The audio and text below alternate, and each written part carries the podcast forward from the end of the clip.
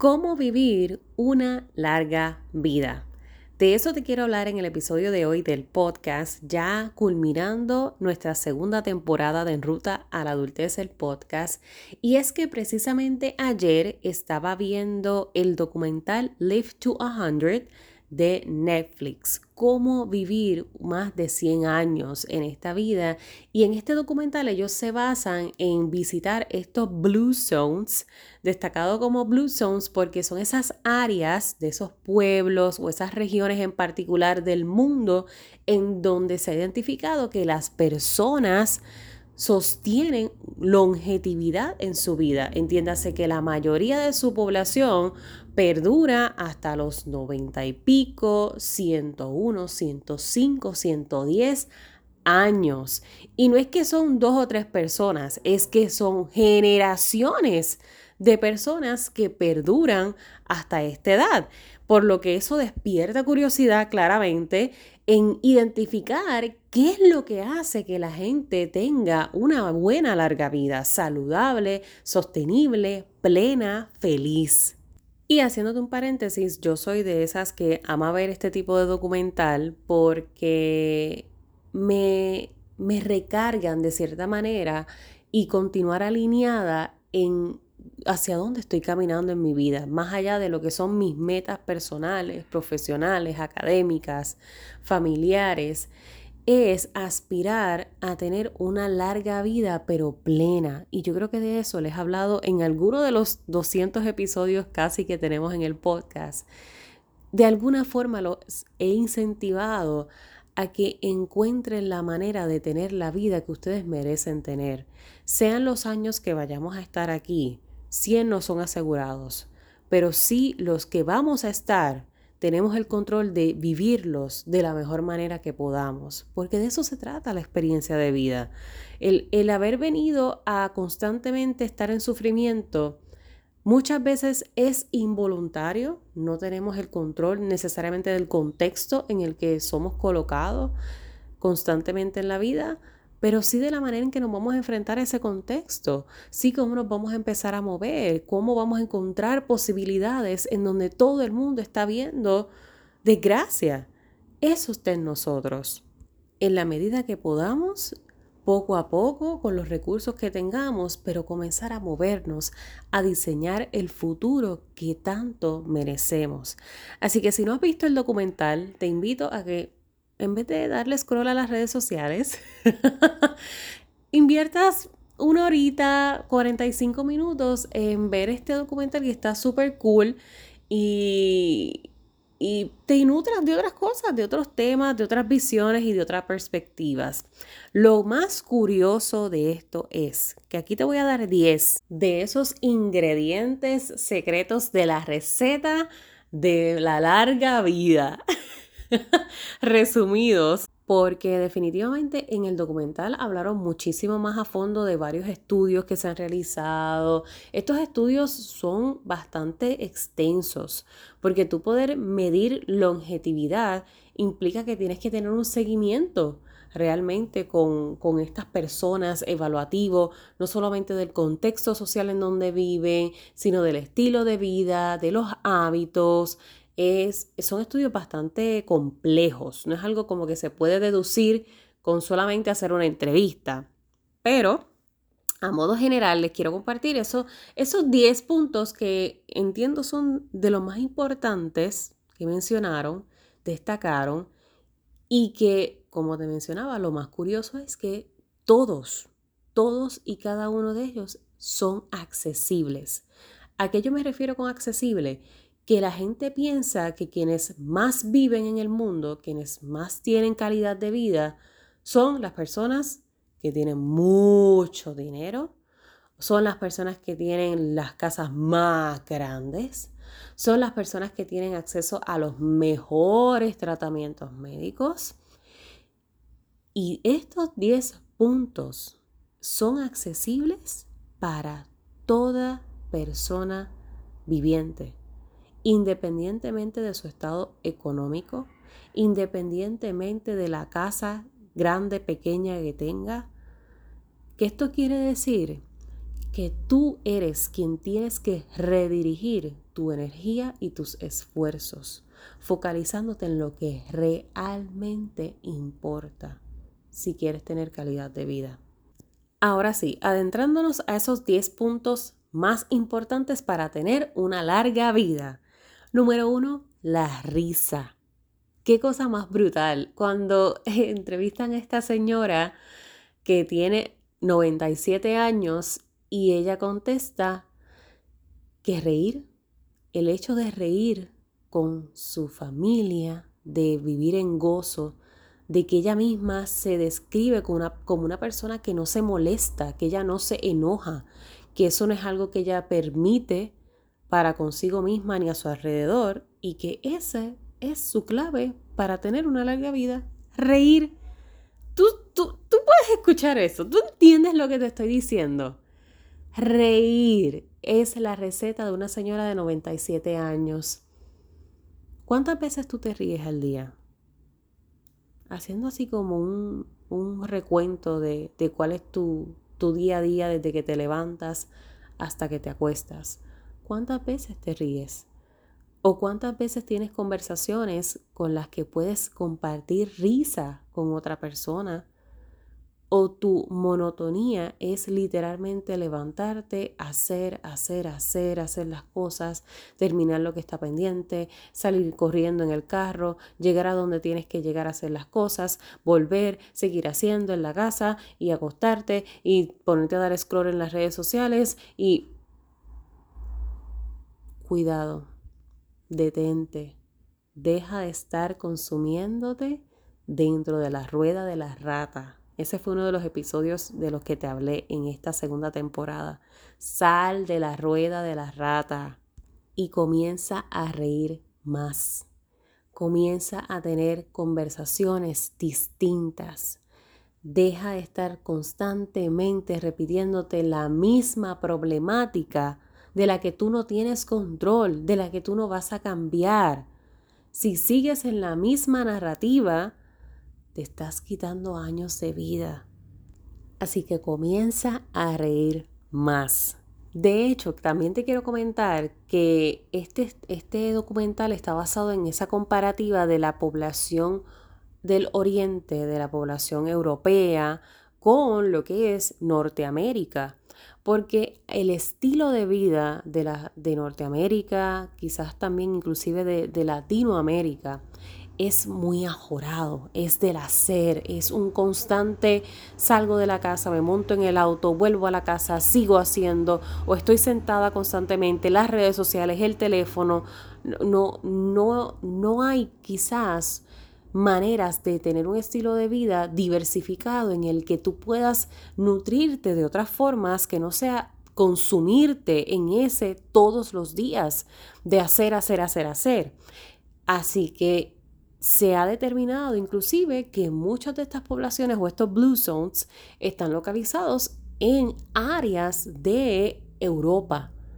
De Japón, por ejemplo, fue uno de los lugares destacados, Italia, Grecia, porque poblacional y culturalmente su estilo de vida es mucho más liviano, es mucho más pausado, en comparación a nuestro estilo de vida en América. Así que para darles ese dato, por si no han visto el documental. Número dos, actividad. Y mira que cuando se refiere a actividad, resaltan que no se trata de que te mates siete días a la semana en el gimnasio. Si tú estás haciendo eso y ya lo adoptaste como un hábito, excelente.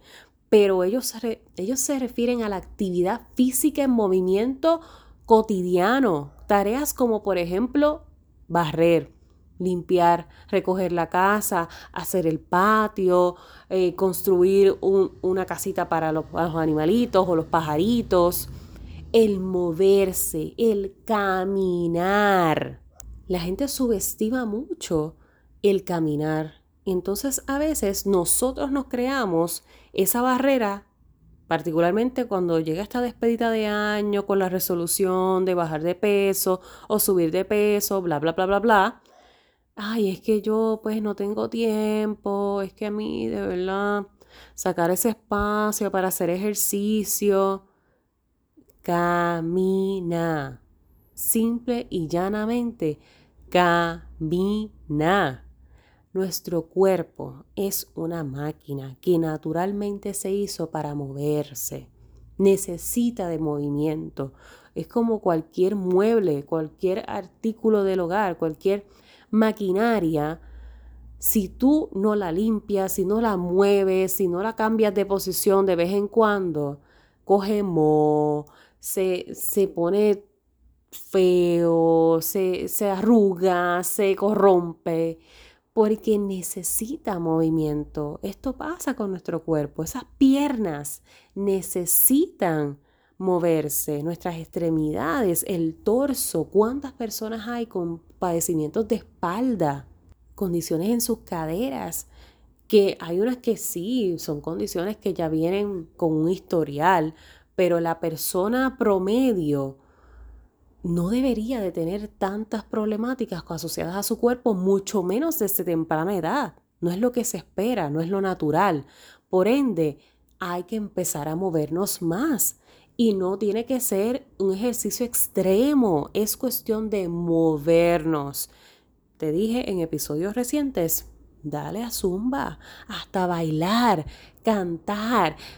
Es cuestión de moverse. Tip número 3 para una larga vida, las amistades. Una buena tribu, rodearse de personas vitaminas. Esta, cuando hicieron esta, esta sección de entrevista fue bien chula porque todo este grupo de, de personas mayores, mayores de 90 años, ellos mismos describen como que se sienten como estar en la escuela que se llaman unos a otros para salir, como que, ¿qué estás haciendo? Pues vente, vamos a, vamos a caminar, o vente, vamos a almorzar, y, y crean este, este cierto sentido de comunidad, de, de corillo, como decimos en Puerto Rico, de, de mi gente de que nos llamamos, salimos de vez en cuando, conversamos, almorzamos. ¿Desde hace cuánto no sacas un tiempo para tus amistades? Porque dices que estás ocupado, porque el día a día, que si el ajetreo, que las cosas que hay que hacer. Entonces, no, porque no se da, pues porque todos estamos ocupados, pero alguien tiene que tomar la batuta de, de liderazgo. De que si no se da, porque los demás no te contactan, pues tú eres entonces la persona. Escríbeles, llámales, haz la gestión. Mira, ¿qué van a hacer hoy? ¿Qué van a hacer mañana? No tenemos que hacer planes a, meses de, de, vernos, tú sabes, todas las semanas, no es necesario, porque claramente cada quien tiene unas responsabilidades, pero necesitas rodearte de la buena tribu. Esto aplica para todo. Nosotros tenemos muchas tribus. Tengo mis amistades personales, tengo mis amistades del contexto y el escenario universitario, tengo amistades en el contexto profesional, colegas, tengo también amistades en mi trabajo, tengo amistades de mi esposo o de mi hermana, eh, que son amistades extendidas básicamente. El hecho, con esto lo que te quiero decir es que no te cierres a que a veces las personas piensan, es que yo no tengo amigos. Ok, quizás no tienes amigos personales que son a lo mejor esa hermandad de, de ese apego relacional, pero Fuera de eso, entonces, vamos a buscar círculos en donde podamos compartir con personas alineadas a nuestro propósito o alineadas a una meta. Por esto es que mucha gente busque esa comunidad a la hora de hacer ejercicio en el gimnasio o que si CrossFit o Zumba o clases de arte o clases de taekwondo o el equipo de natación o las clases de yoga o la clase de pilates. Es encontrar gente que te suma. Esto está, mira, científicamente comprobado de que es uno de esos eh, de esos hábitos, de esas, de esas necesidades básicas humanas para poder tener larga vida. Y no es solamente rodearse de gente, es rodearse de gente significativa. Lo mismo pasa con las parejas, con tener un partner, con tener una persona que te acompañe. No se trata de tener pareja por tener pareja. No se trata de tener pareja por tener solamente sexo. Se trata de tener compañeros de vida. Los compañeros tienen que ser amigos. Y por esa amistad que se transforma y se eleva, se maximiza, es que entonces logramos desarrollar una, una sana relación. Por ende, aspira a eso, a construir eso en tu vida. Tip número cuatro, alimentación balanceada. Y yo creo que tal vez esta la hemos escuchado ya muchas veces, pero ¿qué tan balanceado realmente comemos? ¿Qué tan balanceado verdaderamente es nuestra dieta? Es rica en diversos alimentos. Tengo una mezcla lo suficientemente considerable dentro de lo que es fruta, vegetal, de verdad, de verdad lo estoy haciendo. Tenemos que hacer ese análisis y no encerrarnos en que es, es, que a mí no, no se me da eso de comer, yo no como eso, eso a mí no me gusta. Busca las maneras, busca las formas de integrarlo. La comida es un juguete. Y no me malinterpretes, no es que se juega con la comida de desperdiciarla, es que tienes que aprender a jugar con ella y utilizar las mil y un formas de cocción, porque un solo alimento se puede cocinar de diversas formas y a lo mejor de otras maneras te gusta o integrándole otros ingredientes también. Entonces explora qué forma es la que es viable para ti para que puedas consumir una dieta, una dieta lo suficientemente rica y balanceada. Particularmente estas personas hablan de los tubérculos. Tubérculos son la yuca, la batata, la papa, que aunque sí tienen altos niveles muchas veces de carbohidratos y de azúcar, son alimentos que nos nutren de cierta manera mucho más que solamente consumirlos a nivel de carbohidrato, carbohidrato, carbohidrato, porque mucha gente hace esto, pues elimina carbohidratos, no el pan, no la galleta, el trigo, etcétera, pero también el consumir una dieta completamente vegana o vegetariana de manera incorrecta, porque si no estás supliendo los demás componentes que necesita el cuerpo, pues entonces como quiera vas a estar en un déficit. O igual, puedes tener una dieta vegana y, o vegetariana y si todo está cocinado frito, eh, con demasiados ingredientes, sodio, sal, etc., pues igualmente te estás haciendo un daño. Entonces, no es lo que se come, es cómo se cocina lo que comes. Vamos por esa línea. El número 5, mi favorito. Creo que este fue como que conecté automáticamente desde que lo mencionaron y es el Ikigai, el propósito de vida. Porque nosotros tenemos que ser más grandes que nosotros. Nuestro ego no, no es el centro del universo. No somos el centro del universo. Nuestro propósito de vida tiene que trascender lo que somos, lo que damos y lo que tenemos. Y esto no es que, porque a veces voy a hacer quizá un paréntesis, a veces tendemos a otorgarle significado a propósito, acciones comunitarias, a aportar a otras personas, que tiene que ver, tiene que ver, pero mira por la línea que te quiero llevar. Hay quienes entienden que no tienen un propósito por esto mismo, porque no estoy alineado tal vez a algo que sea de impacto social, ah, pues mi vida no tiene propósito. No, no, no, no, no. No, no, no, no, no. Cuidado. Cuidado con qué le das ese significado. Por ejemplo, si tú eres una persona que todos los días se levanta y labora en la industria corporativa, quizás tú te levantas todos los días preguntándote, ¿realmente esto es un propósito de vida? Levantarme a venir a este trabajo, oficina, Sí, quiero que sepas que tu trabajo tiene un propósito, porque esa gestión, esas tareas que tú realizas, impactan a personas. Depende de tu buen trabajo que esas otras personas, clientes de esa compañía o clientes de ese departamento en el que tú trabajas, tengan calidad de vida, sea cual sea el servicio, sea cual sea el producto. Detrás de hay una necesidad que suple tu compañía, para la que tú trabajas. Entonces, hoy día, tal vez con estos mismos discursos que se siguen repitiendo, de hacer sentir a las personas mal por las decisiones que toman y los caminos que escogen para su vida, yo apuesto a que tú escojas el camino que te hace crecerte, que te hace elevarte, sea cual sea ese camino. Aquí no se trata de que todo el mundo ahora en el 2023 tiene que dedicarse a tener un negocio propio, a emprender para sentir que tiene propósito de vida. No, no, no, no, no. Propósito de vida es eso mismo. Propósito, sentido. ¿Y qué es lo que te crea a ti sentido de vida? ¿Cómo se ve tu vida?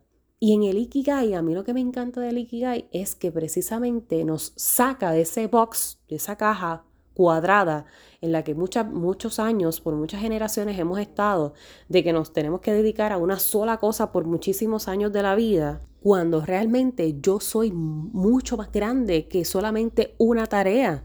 Yo puedo integrar en el diseño de mi vida todo lo que a mí me hace ser y en ese ser considerar cada uno de esos aspectos que me van a hacer brindarle a las personas quizás un apoyo, un sustento para que eso me genere propósito, integrar mis talentos y mis habilidades que me han sido dadas para dar. Mis habilidades y talentos no fueron dados para que yo solamente los ejerza en un cuartito en mi casa. No, por algo te fueron dados y por algo tú sabes hacer cosas que otras personas no. Porque eso que tú haces, eso que tú sabes hacer, impacta vidas. Y no tiene que ser a través de un negocio, simplemente puede ser a través de darle a tu familia. Un ejemplo que te puedo dar, cuando ocurrió el huracán María aquí en Puerto Rico en el 2017, que estuvimos por muchísimo tiempo sin agua, sin luz, un desmadre. El hecho es que en ese momento muchas comunidades se unieron en esfuerzos porque si no tenemos agua, no tenemos luz, no valía la pena el comprar comida porque se iba a dañar en la nevera. Por ende, um, en, en, mi caso en particular, una de nuestras vecinas que tiene un don para la cocina espectacular, no tiene negocio, no, no vive de esto, ella se ofreció a ser la que iba a cocinar y que entonces cada uno aportara con, con algo para ella cocinar a grandes masas y repartir en la calle. Así que de un talento, porque yo te puedo decir que yo puedo cocinar en mi casa para mí, para mi esposo, máxima para mis padres, o sea, tú sabes, un límite de personas. Pero este don de hacer comidas tipo catering, estas comidas a gran magnitud, eso para mí es un don, para que ese arroz quede bien sazonadito, la carne quede rica, las ensaladas, o sea, eso es un don, perdóname, pero eso es un don. Y esta señora cocinó para toda la calle. Te estoy hablando de aproximadamente 10, 13 casas y en cada una súmale quizás cuatro personas por casa. Éramos varios y ella cocinó para todos y nos repartía en two goes, en unos bolsitos, la comida ya preparada para todo el mundo. Eso, eso es propósito. Eso es un talento que tú en ese momento de necesidad lo pusiste al servicio de los demás. Así que descubre cuál es tu propósito. Todos, todas tenemos uno. Es que tienes que conocerte. En la medida que tú dedicas tiempo a conocerte, ya tú vas a saber automáticamente de qué forma es que tú puedes impactar tu vida y la de otras personas. Dentro también del Ikigai, ellos destacan en el documental la salud espiritual, cuidar esa salud espiritual. Y a mí me gusta mucho este tema porque a lo mejor no es algo que se refuerza en esta ruta de ser adultos, por lo mismo, porque estamos muy acostumbrados al hacer, a que tienes que escoger una carrera, sal a estudiar, sal a trabajar, a ganar dinero y hacernos adultos, tener una vida próspera, tener una larga vida requiere mucho más que eso. Y entiendo que no te lo tengo que decir, tú te debes de haber dado cuenta de el choque tal vez tan grande de cuando estábamos en la escuela, cuando comenzamos a ser adultos, nos enfrentamos a todos estos desafíos, todos los retos que nos trae la ruta, que a veces uno dice, Dios mío, pero es que si a mí me hubiesen dicho esto antes, quizás si te lo hubiesen dicho antes no lo hubieses comprendido porque hasta que las cosas no se experimentan, no necesariamente se internalizan. Y por esto para mí esta plataforma de Ruta a la Adultez, esta serie Overcoming, cerrando este, esta segunda temporada del podcast, es tan importante porque es brindarte herramientas y abrirte a las posibilidades de observar la vida desde otra óptica. Porque la década de los 20 no tiene por qué ser una década de amargura, de sufrimiento, de dolores de cabeza, del struggle. No tiene que serlo. Claramente, sí, ya va a tener unos retos de por sí, porque soy inexperta, soy inexperto, estoy comenzando a ser un adulto, pero no tiene que ser fielmente así en el caso de todos los jóvenes. Yo te puedo decir, y no, no me quiero poner como protagonista, pero yo te puedo decir que yo, Lainey Porkin, yo no me arrepiento para nada de mi década de los 20. Mis 20 años han sido la mejor década de mi vida literal, o sea, sin mentirte, sin exagerarte, sin obviar las cosas buenas, las cosas menos buenas, los momentos desagradables, los momentos más brutales. La década de los 20 ha sido la década. La he amado, la he atesorado, la aprecio porque es la década que me ha construido como persona y estoy tan lista para recibir los 30 Más adelante les hablo de cómo vamos a hacer esa celebración. eso va a ser por todo lo alto. Pero el hecho es que hay que trabajar en esa conectividad espiritual de con nosotros. Esto va más allá de religión, de ir a la iglesia, de practicar una religión en particular. Es conectividad. Se trata de conectar con nosotros a nivel energético, de estar alineados con un propósito, con nuestro ikigai y de todos los días practicar hábitos de agradecimiento, hábitos de reconocimiento, hábitos de valoración, hábitos de desintoxicar, hábitos de apreciar, hábitos de manifestar, hábitos de creer que las cosas no me pasan a mí, las cosas pasan para mí, porque a través de la vida misma nosotros conectamos con la naturaleza, somos parte de ella y la vida misma me muestra el rumbo. Pasa que nosotros no nos entrenan para eso. Por eso estamos desconectados de nuestra espiritualidad. Y al estar desconectada de mi espiritualidad, es mucho más difícil el poder centrarme en verdaderamente cuál es mi propósito porque nosotros somos seres analíticos, somos seres razonales, pero también somos seres intuitivos.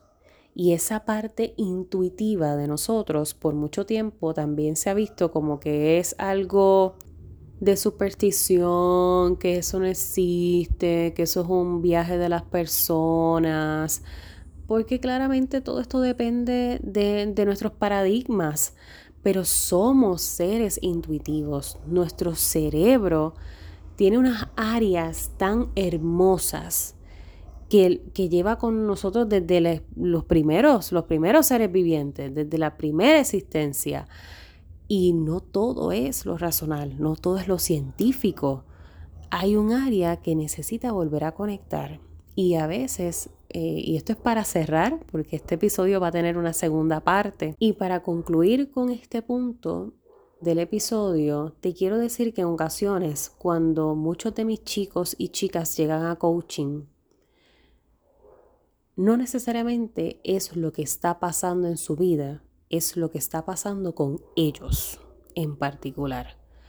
Porque esos llamados vacíos que a veces sentimos, esos llamados huecos, que en ocasiones sí pueden estar vinculados a sintomatología asociada a algún trastorno de salud mental o alguna condición física, hormonal.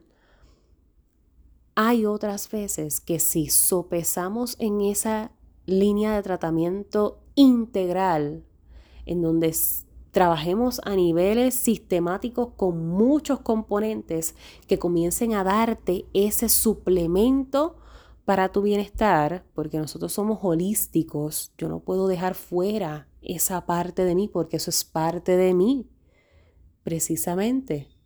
Por ende, muchas veces en mis intervenciones utilizo estrategias para conectar con la espiritualidad, porque aunque se puede subestimar mucho, si de manera holística integral yo trabajo tu queja, lo que a ti ahora mismo te hace sentir que no estás viviendo tu fullest, no estás viviendo al máximo, hay que entonces reforzar esa área espiritual, esa conectividad contigo, porque estás desconectado, estás desconectada. Y cuando eso sucede, yo comienzo a actuar de manera incoherente, incoherente en el sentido de que quiero una cosa pero hago otra. Digo una cosa pero hago otra. No hay coherencia porque no estoy alineada. Realmente no sé lo que quiero, pero tampoco sé por qué quiero lo que digo querer. Ahí hay una desconexión espiritual. Y por eso te digo, no tiene que ver con religión, no tiene que ver con fe cristiana, no tiene que ver con creer o no en Dios o en cualquier otro Dios. Tiene que ver con la conexión contigo. Si tú te desconectas de ti, automáticamente te desconectas del mundo, porque tú eres el vínculo que conecta con el mundo. Entonces tienes que volver a retomar ese poder contigo.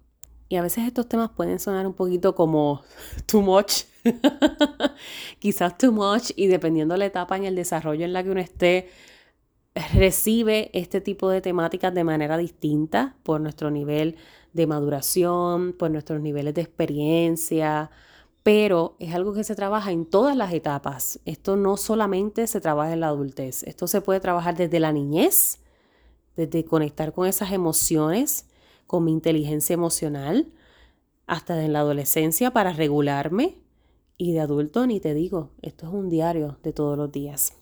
Así que con eso los voy a dejar porque si en este episodio se va a hacer de una hora y todavía, todavía tengo más tips que compartirles sobre este documental y cuáles son esas maneras de nosotros promover una larga vida. Comparte este episodio con esa persona que tú sabes que necesita escucharlo. Tú sabes que hay alguien que tú conoces que necesita escucharlo. Así que busca, busca por ahí en la aplicación en donde me estás escuchando el simbolito de compartir, de share y envíaselo por WhatsApp, por mensaje de texto, compártelo en las redes sociales, etiquétame si es en las redes sociales para yo saber que este tema te gustó, que este episodio te llamó la atención, que eres parte de la tribu. Aquí hay un montón de gente que no conozco de diversos países. De verdad que gracias por ser parte de Ruta a la Adultez, por estar durante estos dos años. Si llegaste recientemente, bienvenido, bienvenida. Espero que puedas escuchar todos los episodios. Si llevas dos años aquí, gracias. Gracias por permanecer consistente y fiel a la tribu de este podcast. Recuerda siempre, voy a ti, que para el resto me tienes a mí.